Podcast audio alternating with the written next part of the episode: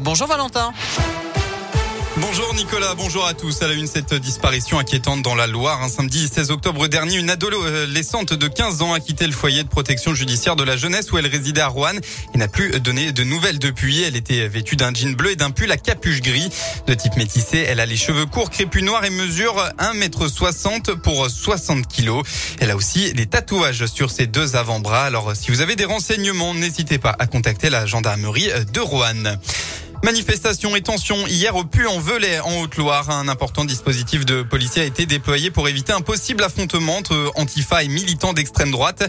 Ces derniers se sont retrouvés dans une librairie de la vieille ville autour d'Ivan Benedetti, condamné notamment pour des propos antisémites. Les Antifa étaient en tout une centaine à protester contre la venue de cette figure de l'extrême droite. On reste en Haute-Loire. Un accident hier après-midi sur la départementale 43. Ça s'est passé à hauteur de Grazac. Perte de contrôle d'un 4x4. Le véhicule a réalisé plusieurs tonneaux. Le conducteur âgé de 19 ans a été éjecté et gravement blessé. Il a été transporté au centre hospitalier Émile Roux du Puy-en-Velay en urgence absolue. Les deux passagers âgés de 18 et 19 ans sont eux plus légèrement blessés. Autre grave accident dans le Puy-de-Dôme. Vendredi soir, peu avant minuit, un conducteur âgé de 24 ans a perdu lui le contrôle de son véhicule à Beaumont. La, voiture a fini couchée sur le flanc tout en percutant le mur d'une habitation. Seul à bord, le conducteur a dû être désincarcéré incarcéré et transporté en urgence absolue au CHU de Clermont. D'après la montagne, ses jours n'étaient pas en danger. Hier soir, une enquête a été ouverte.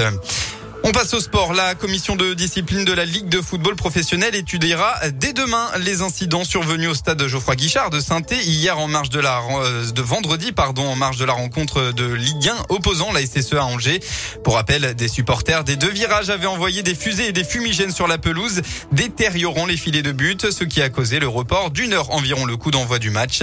Le club risque de lourdes sanctions disciplinaires. Du rugby, deuxième victoire d'affilée pour l'ASM Clermont. Ce n'était pas arrivé depuis le début de la saison. Hier, les Clermontois ont battu à domicile la section paloise. Résultat final 42 à 20. Une victoire bonifiée.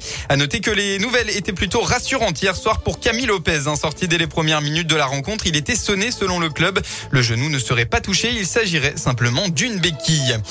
Du basket, enfin, la JL n'y arrive plus. Troisième défaite consécutive hier. Les Bressons se sont inclinés 71 à 54 sur le parquet du Portel.